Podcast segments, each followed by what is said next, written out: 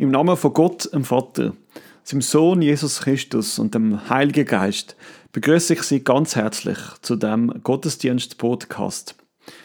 Es ist ein Podcast, wo nur Audio wird sein.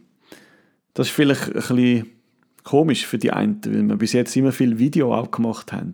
Aber es hat einen einfachen Grund. Am Sonntag werde ich meinen Prüfungsgottesdienst vom Vikariat halten. Dort sind nicht mehr als fünf Leute zugelassen. Und so werde ich den Gottesdienst also im ganz engen Kreis feiern. Für Sie, die habe ich darum den Podcast aufgenommen und ich hoffe, dass die Gedanken und die Bibelstellen, die ich mit Ihnen werde teilen heute Morgen, eine Bereicherung sein für Ihr Leben. Der Predigttext von heute ist aus der Apostelgeschichte Kapitel 16, die Verse 23 bis 34. Nachdem man ihnen viele Schläge gegeben hatte, warf man sie ins Gefängnis und trug dem Gefängniswärter auf, sie in sicheren Gewahrsam zu halten. Auf diesen Befehl hin führte der sie in den innersten Teil des Gefängnisses und legte ihnen die Füße in den Block. Um Mitternacht aber beteten Paulus und Silas zu Gott und stimmten Lobgesänge an, und die anderen Gefangenen hörten zu. Da gab es auf einmal ein starkes Erdbeben, und die Grundmauern des Gefängnisses wankten. Unversehens öffneten sich alle Türen, und allen Gefäng Gefangenen fielen die Fesseln ab. Der Gefängniswärter fuhr aus dem Schlaf auf, und als er sah, dass die Türen des Gefängnisses offen standen, zog er sein Schwert und wollte sich das Leben nehmen, da er meinte, die Gefangenen seien geflohen. Paulus aber rief mit lauter Stimme, Tu dir nichts an, wir sind alle da. Jener verlangte nach Licht, stürzte sich ins Innere und warf sich, am ganzen Leib zitternd, Paulus und Silas zu Füßen. Er führte sie ins Freie und sagte, Große Herren, was muss ich tun, um gerettet zu werden? Sie sprachen, Glaube an Jesus, den Herrn, und du wirst gerettet werden, du und dein Haus. Und sie verkündigten ihm und allen, die zu seiner Familie gehörten, das Wort des Herrn. Und er nahm sie noch zur gleichen Nachtstunde bei sich auf und wusch ihre Wunden und ließ sich und alle seine Angehörigen unverzüglich taufen. Dann führte er sie in seine Wohnung, ließ den Tisch bereiten und freute sich mit seinem ganzen Haus, weil er zum Glauben an Gott gekommen war. Fürs im Block haben, so wie der Paulus und der Silas. Nicht mehr einfach rausgehen, sich frei bewegen und machen, was man gerade will. Liebe Gemeinde, so fühlt ihr euch vielleicht gerade in der momentanen Situation. Wir sind auch angehalten, nicht rauszugehen. Restez à la maison. Bleiben Sie zu Hause ist das Motto von diesen Tagen. Unser Leben ist eingeschränkt, so wie am Paulus und dem Silas ihres Leben auch. Lieder, die von den Balkon gesungen werden, Applaus, wo zu bestimmten Zeiten die ganze Stadt füllen. Das Verhalten der Menschen in dieser Zeit, das stimmt aber auch zuversichtlich. Der Kopf wird nicht einfach in Sand gesteckt, auch wenn man es vielleicht gern würde. So haben der Paulus und der Silas ihre Köpfe auch nicht in den Sand gesteckt. Sie haben zu Gott betet und gesungen. Krisenzeiten lösen etwas aus in uns Menschen. Ich wünsche mir, dass wir unsere Loblieder trotz der schwierigen Zeit erklingen lassen. Dass wir zu Gott beten und singen und dass wir die Zeit im Rückblick so in Erinnerung behalten. Ja, es ist schwierig und trotzdem, auch in dieser schwierigen Zeit ist es Gott wert, dass wir ihn loben und zu ihm beten. Ich darf schon vorankündigen, dass ein paar Musiker aus der Gemeinde ein eigenes Lied aufgenommen haben, wo genau das Gebet zu Gott auf dem Herzen hat. Es hat den hoffnungsvollen Titel Himmelreich. Ich hoffe, dass wir das Lied bald auch als Gemeinde wieder miteinander singen können. Bis dorthin muss ich euch vertrösten und ich hoffe, dass der, das Lied schon bald mal einem Gottesdienst dann, äh, digital zur Verfügung gestellt wird. Ich habe dir in dieser Zeit noch einen Tipp. Wenn du den Kopf in den Sand äh, möchtest stecken und vielleicht den Kopf auch ein bisschen hängen lässt zum Teil und es einfach gerade auch schwierig ist, da gibt es einen Spruch für dein Betten. Versuch doch mal in dieser Zeit den Kopf nicht zu senken beim Gebet, sondern im Gebet mal gegen zu richten, Gott zuzuwenden. So wie es der Psalmist im Psalm 121 macht. Dort steht, ich hebe meine Augen auf zu den Bergen. Woher wird mir Hilfe kommen? Meine Hilfe kommt vom Herrn, der Himmel und Erde gemacht hat. Ja, du darfst erhobenen Hauptes durch die Zeit durchgehen. Nicht, weil du alles schönreden musst oder beim Schwiegen einfach wegschauen sollst. Nein, weil Gott dir genau in dieser Zeit möchte näher kommen. Dich möchte begleiten, auch gerade jetzt. Und dafür braucht es eine Entscheidung von dir. So wie der Paulus und der Silas sich entschieden haben, den Kopf nicht hängen zu lassen, sondern zu Gott zu beten und ihn zu loben im Gefängnis. Drum beim nächsten Mal beim Betten Kopf hoch. Restez à la maison. Das hat der Alain Berset gesagt. Und wir haben es wahrscheinlich langsam ein bisschen gehört. Der Alain Berset, er ist unser Gefängniswärter. Er hat uns in Fesseln gelegt. Immerhin ist es nur eine Empfehlung, die er befohlen hat. Ja, und kann man denn eine Empfehlung überhaupt befehlen? Ja, offensichtlich schon. Weil die Schweizerinnen und Schweizer, die halten sich ja fast all daran. Und das ist ja auch gut so im Moment. Im Paulus und dem Silas, ihre Gefängniswärter, der hat nicht eine Empfehlung ausgesprochen. Sie sind wirklich in Fesseln. Keine Chance auf ein Entkommen. Wir können jetzt sagen, dass die beiden ein bisschen selber die schuld sind für ihre Lage. Sie hätten ja nicht auf Philippi gehen müssen. Aber der Paulus, er hat eine Vision gehabt. Er hat einen Mann gesehen, wo ihn gerufen hat. Komm nach Makedonien und hilf uns. Das können wir nachlesen in den Versen vor unserem Predigtext. Der Paulus, er hat gewusst, ich muss dorthin. Gott, ja Gott hat mich gerufen. Ich glaube, dass wir den Ruf von Gott auch heute noch hören. Dass er auch uns auch heute ruft. Zu bestimmten Menschen ruft er uns. Im Moment ist es ja gerade ein bisschen kompliziert zum Menschen zu treffen. Aber wir haben viele Möglichkeiten, mit Menschen in Kontakt zu treten. Per Telefon habe ich öfters mal Kontakt mit Menschen aus unserer Gemeinde. Zum Teil muss ich mir aber auch einen Ruck geben, muss ich ehrlich sagen, zum Anrufen. Weil es ist ja einfach auch ein bisschen komisch, äh, wenn man sich nicht direkt treffen kann und einfach immer nur telefoniert. Aber ich muss sagen, die Telefone haben es bis jetzt immer gelohnt. Gott ruft uns zum Menschen hin, so wie er den Paulus gerufen hat. Zum Glück sind die Konsequenzen heute in der Schweiz nicht so, wie sie in den Zeiten von Paulus und dem Silas sind.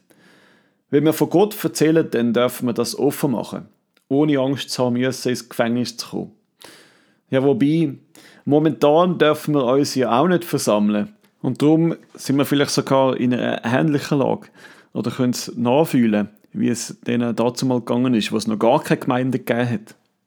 Dass der Paulus und Silas ins Gefängnis haben müssen, zeigt aber noch stärker ihren Mut, wo sie haben müssen haben, um in Philippi das Evangelium zu verkünden.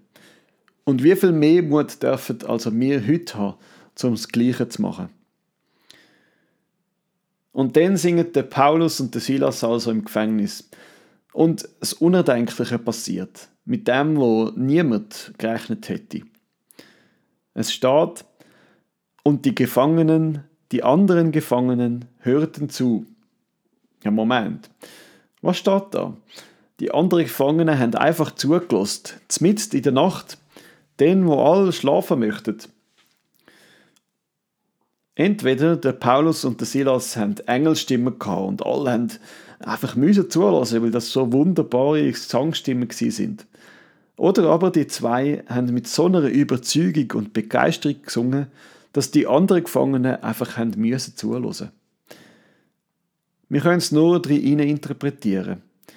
Aber ich glaube, dass das zweite der Fall war. Der Paulus und der Silas, die haben so ein Vertrauen in Gott gehabt, dass sie die anderen Gefangenen angesteckt haben und gewundert gemacht haben, an was denn sie so fest glauben. Schließlich sind die anderen Gefangenen nachher ja nicht abgehauen, wo alle Fesseln abgefallen sind und die Türen speerangelweit offen gestanden sind. Sie sind all schön brav, hinter dem Paulus und dem Silas im Gefängnis drin geblieben. Manchmal wünschte ich mir, dass ich so eine Ausstrahlung hätte, dass sogar die krassesten Gangster und Verbrecher klein werden. Das Beispiel von Paulus und dem Silas zeigt uns, dass wir so eine Ausstrahlung können haben Dass es möglich ist, dass wir mit Gott in uns eine Ausstrahlung haben und wir uns selbstbewusst oder vielleicht eher gottbewusst verhalten dürfen. Der Gefängniswärter, der, der spürt die Ausstrahlung und er ist natürlich auch geschockt zuerst von dem, was passiert ist. Mit einem zückten Schwert steht er dort und will sich das Leben nehmen. Weil die Konsequenz für jemanden, der Gefangene in lässt, ist der Tod im Römischen Reich. Er steht also dort mit dem Schwert, weil er meint, dass die Gefangenen entkommen sind. Er steht vor dem Nichts. Sein Leben hat keinen Sinn mehr. Und dann kommt die Wende. Die Gefangenen sind noch da, ruft der Paulus aus dem Gefängnis raus. Was der Gefängniswärter als erstes verlangt, das macht einem ein bisschen stutzig. Er ruft nach Licht. Wieso Licht? glaube, das ist der ganz große Kontrast, wo unser Predigttext aufzeigen will. Auf der einen Seite ist der Gefängniswärter, wo uns nichts schaut, ins Dunkle, in Abgrund und nach Licht ruft. Er steht vor dem Gefängnis und er sieht nur noch Dunkelheit. Auf der anderen Seite der Paulus und der Silas, wo im Dunkeln zwar drin sind, in einer misslichen Lage, aber eben rausschauen, aus dem Dunkeln raus ins Licht, der Blick richtig Licht, richtig Hoffnung, richtig Gott gerichtet. Das sind die Gegensätze, die sich entgegenstehen in diesem Text. Und darum macht das Licht eben den Unterschied in dieser Erzählung oder die Einstellung gegenüber das Licht. Der Paulus, der am Licht zugewandt ist, er hat den Durchblick. Er sieht die Hoffnung. Der Gefängniswärter, der, der ins Dunkel schaut, schaut eben dort hin, wo es keine Hoffnung hat, dort, wo der Abgrund ist. Und darum fragt er zuerst nach Licht. Ich bin das Licht der Welt. Wer mir folgt, wird nicht in der Finsternis umhergehen, sondern das Licht des Lebens haben. Das sagt Jesus Christus im Johannesevangelium über sich selber. Ist es Zufall, dass der Gefängniswärter als erstes nach Licht fragt? Ich glaube nicht. Genauso wenig wie dass es genau dann ein Erdbeben gegeben hat, wo der Paulus und der Silas im Gefängnis sind. Gott hat da seine Finger im Spiel. Was muss ich machen, damit ich gerettet werde? fragt der Gefängniswärter. Er meint, dass er da zwei Übermenschen begegnet ist. Zwei Götter, wo er jetzt gegen sich hat, wo ihren Zorn an ihm auslassen Aber der Paulus beruhigt ihn. Nicht vor dem Paulus und dem Silas soll sich der Gefängniswärter niederwerfen. Nein, Jesus Christus soll er als Herr annehmen. Vers 31 steht, Glaube an Jesus den Herrn, und du wirst gerettet werden, du und dein Haus. Und so erzählen sie ihm und seinem ganzen Haus das Evangelium und all lassen sich sofort taufen. Ja, wir könnten jetzt auch meinen, dass der Gefängniswärter seine Bekehrung aus lauter Angst gemacht hat. Schließlich ist er ein paar Minuten vor allem noch zitternd vor dem Paulus und dem Silas am Boden gelegen. Sein Leben ist abgehangen davon ihnen. Und jetzt lässt er sich taufen mit seiner ganzen Familie. Hat er das nur aus Angst gemacht? Die Hinweise in der Bibel die deuten auf etwas anderes hin. Schließlich ist in Philippi eine Gemeinde entstanden, die noch länger Bestand hatte. Der Paulus hat sich in einem Brief, im Philipperbrief, an die Gemeinde gewendet. Darum glaube ich, dass beim Gefängniswärter eine echte Veränderung passiert ist. Er ist konfrontiert worden mit dem Licht, mit Jesus Christus, und das hat sein Leben grundlegend verändert. So, dass er sich und seine ganze Familie darauf ausgerichtet hat. Das Leben, der Tod und die Auferstehung von Jesus Christus ist eine Botschaft, die das Leben verändert. Dass Gott seinen eigenen Sohn hergibt für uns Menschen, die Botschaft, die hat Sprengkraft fürs Leben. Und wenn wir das Geschenk von Gott annehmen, dann nimmt er Raum ein in unserem Leben. Und das wird Auswirkungen haben auf unser Leben, so wie es beim Gefängniswärter Auswirkungen gehabt hat. Und auch wenn du dich schon lange Christin oder Christ nennst, dann ist es immer wieder mal nötig und auch hilfreich, dass du dich neu auf Jesus Christus ausrichtest und ihn fragst, in welchem Bereich vom Leben er noch möchte hineinleuchten und mit seinem Licht, mit seinem Geist möchte ausfüllen. Und vielleicht ist genau jetzt die Zeit, wo es angebracht ist, dies eigene Haus, dies Leben umräumen zu lassen von ihm, so wie es der Gefängniswärter gemacht hat. Changer la maison. Das könnte dein Motto sein für Ich wünsche dir Gottes Segen und Sinnfrieden für die nächste Woche, für die Zeit, wo wir jetzt noch ein bisschen durchhalten müssen. Und ich hoffe, dass wir schon bald wieder miteinander Gottesdienst feiern und dass wir miteinander singen und beten, so wie es der Silas und der Paulus gemacht haben im Gefängnis. Und dann, glaube ich, wird das ganze neue Kraft einnehmen, wenn wir wieder miteinander vereint können zusammen Gott loben und ihn preisen. In der Zwischenzeit dürfen wir gerade auch das Wochenende speziell an Leute denken, die ganz Besonderes leisten. All Mütter, all Frauen, die jeden Tag so viel leisten. Und ich wünsche, dass sie dürfen ganz ein wunderbares Wochenende haben, wo sie einfach auch mal zurücklehnen können. Und bedient und behütet und beschenkt werden von allen anderen. Und so gehen wir mit Gottes Sagen. Der Herr segne dich und behüte dich. Der Herr lasse sein Angesicht leuchten über dir und sei dir gnädig. Der Herr erhebe sein Angesicht auf dich und gebe dir Frieden. Amen.